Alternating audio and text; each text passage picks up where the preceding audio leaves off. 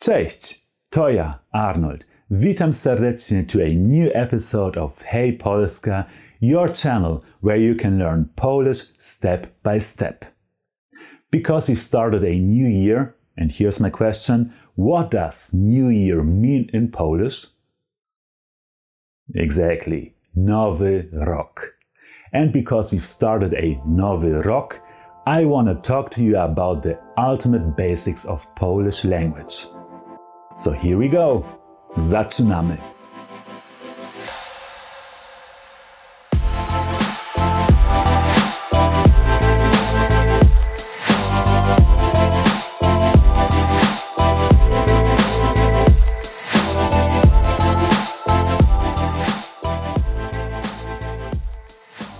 So let's go right ahead into it and let us talk about the word basic. What does basic mean in Polish?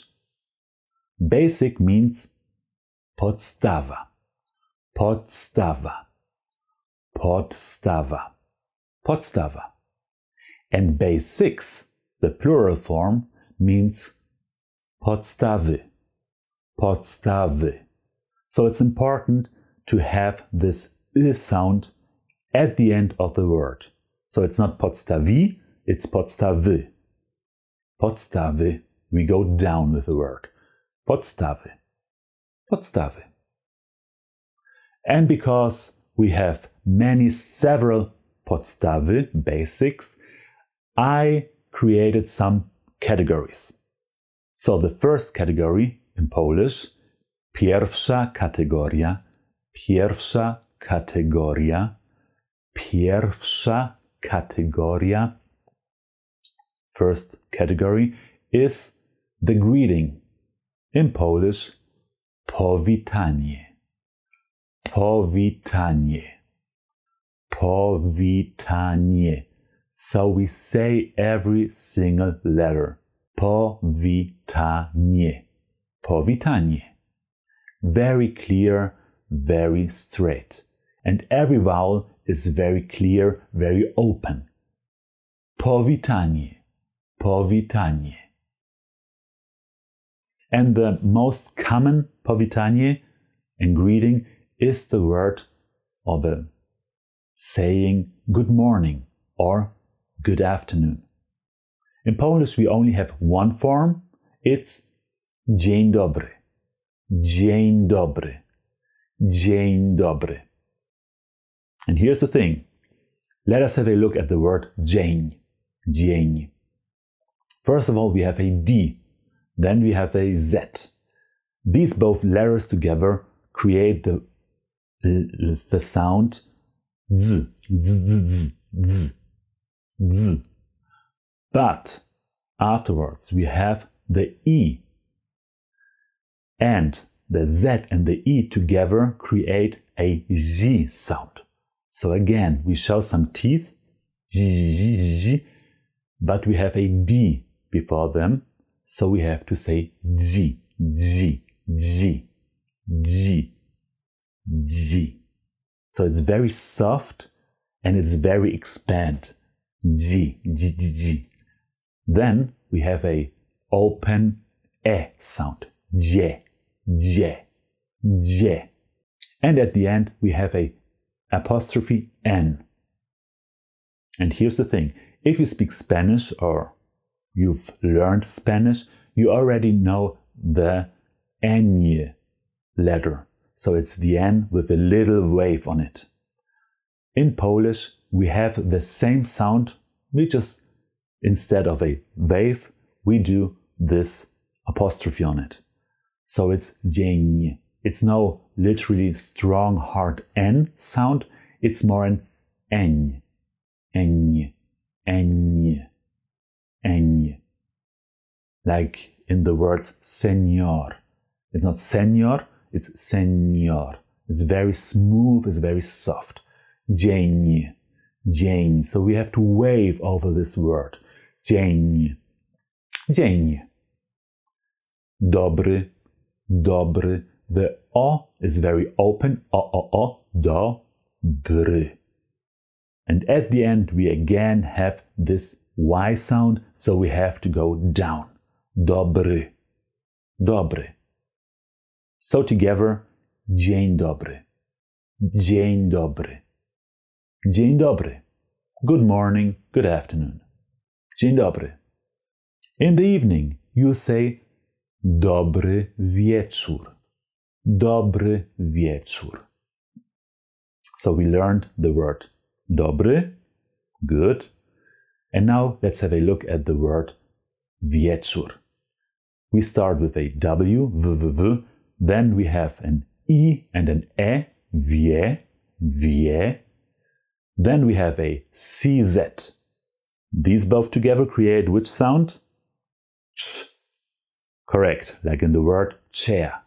So we have wiecz, wiecz. And the next letter maybe is new for you. So let's have a look at it. It's an apostrophe O.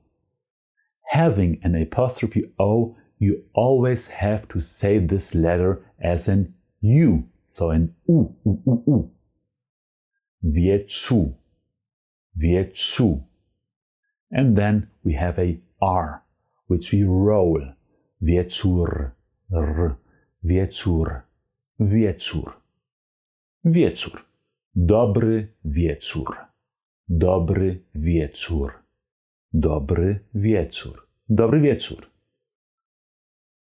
So, in the morning and during the day we use dzień dobry, dzień dobry, and in the evening we use dobry wieczór, dobry wieczór, dzień dobry, dobry wieczór. An informal way to say hi, hello. So you use it by saying hi to a friend, to a colleague, to your siblings, your family, whatever. You say cześć, cześć, cześć. So first of all, we have a CZ, and again, it's ch, like in the word chair. Ch, ch, ch. Then we have a clear open e, e, che, che. And then we have two apostrophe letters. First, we have a S with an apostrophe on it, so the apostrophe S.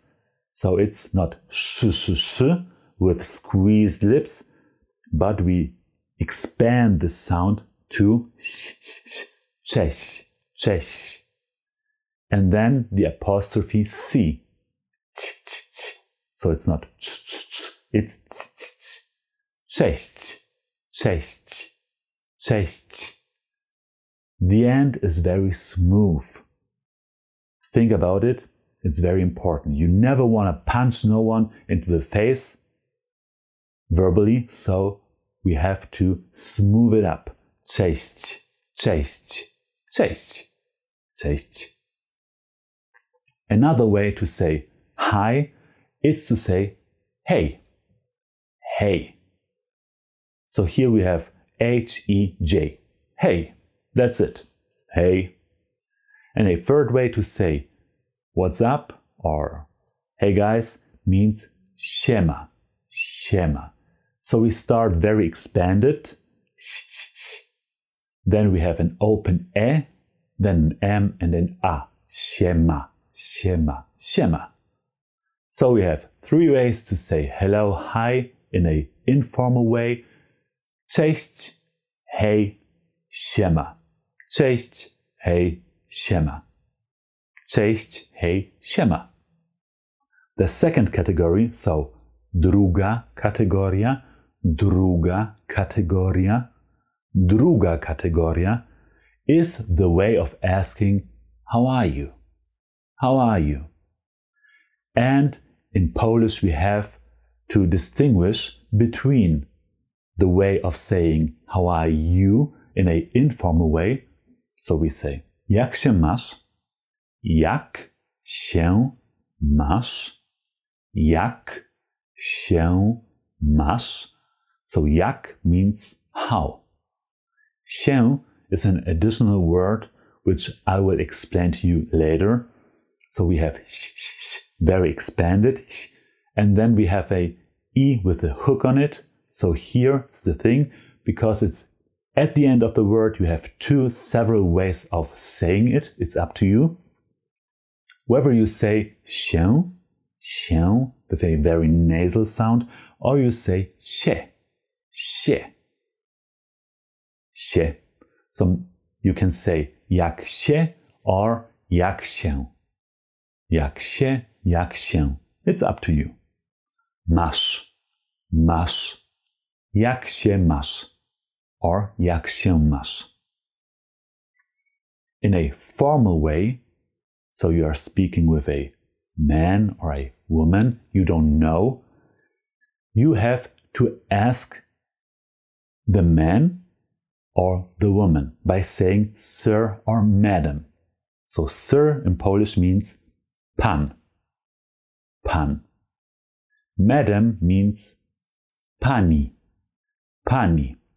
So if you want to ask someone in a more formal way, and if it's a man, you have to ask jak się pan ma? Jak się pan ma? Jak się pan ma? If it's a woman, you have to ask jak się pani ma? Jak się pani ma? Jak się pani ma? Jak się pan ma? Jak się pani ma?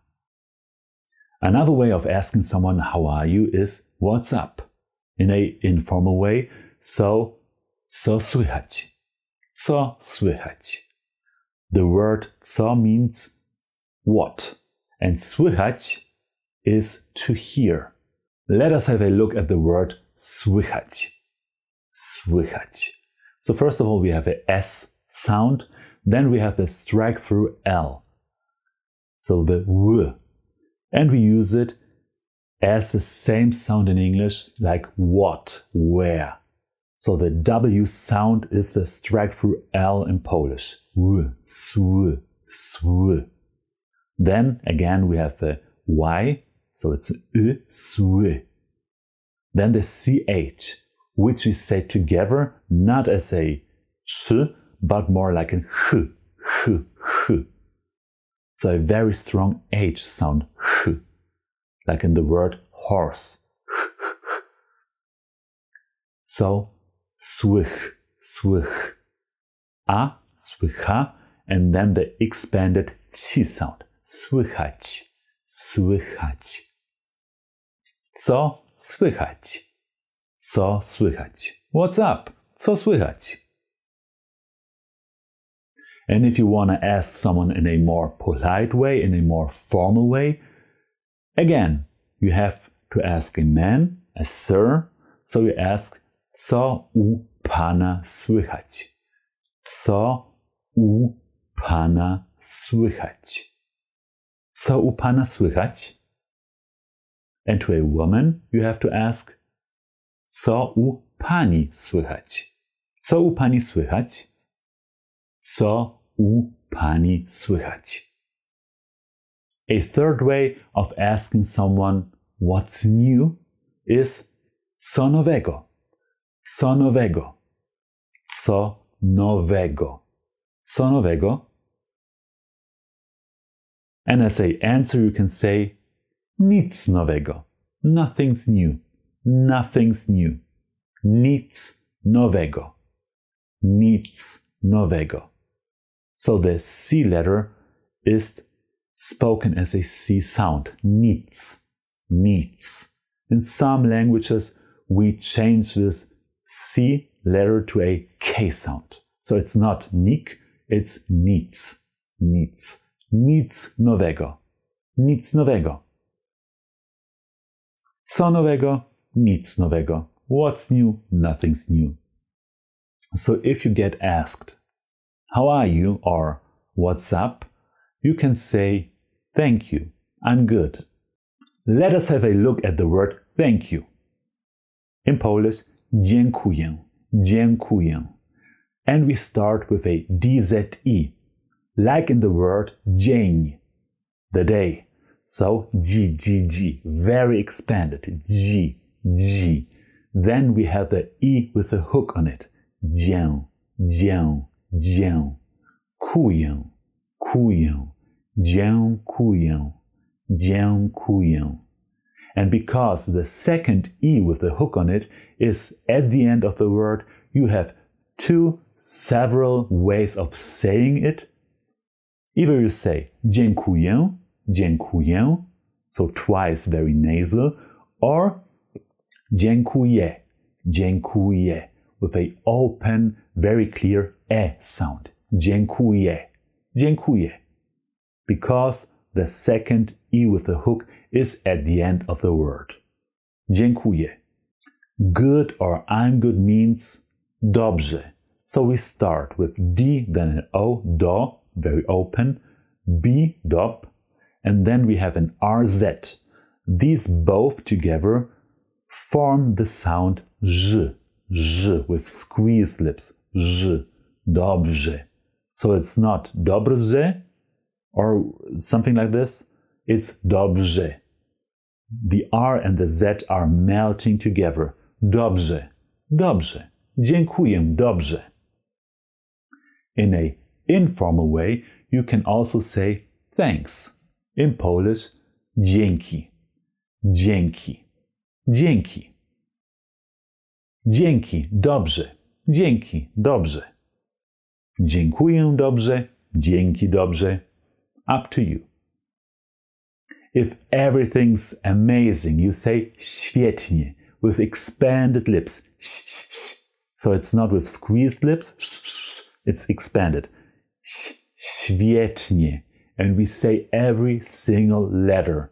Even the T is very present, very clear. Świetnie. Świetnie. Świetnie. If you want to say, yeah, I'm good, I'm, I'm okay, you say, tak sobie. Tak sobie.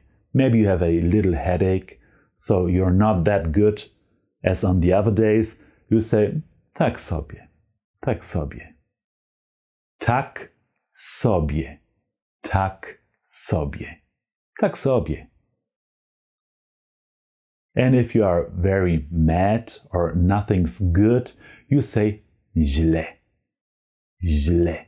So with expanded lips, zi, zi, zi, then an L and an E. Źle. Źle. Źle.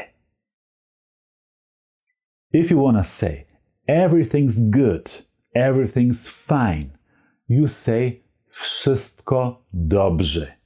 Wszystko dobrze. Let us have a look at the word everything. Wszystko. We start with a W and then we have an SZ. SZ together create the sound sh. And because it's very strong, we have to weaken the W sound. So it's not vsh, which you can see and hear is very complicated to say vsh, too much energy. We weaken it up to an F sound. So we have fsh, fsh, fsh.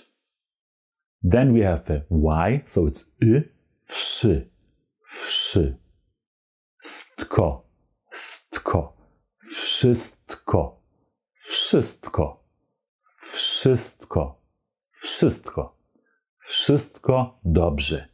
Everything's fine, everything's good. Wszystko dobrze.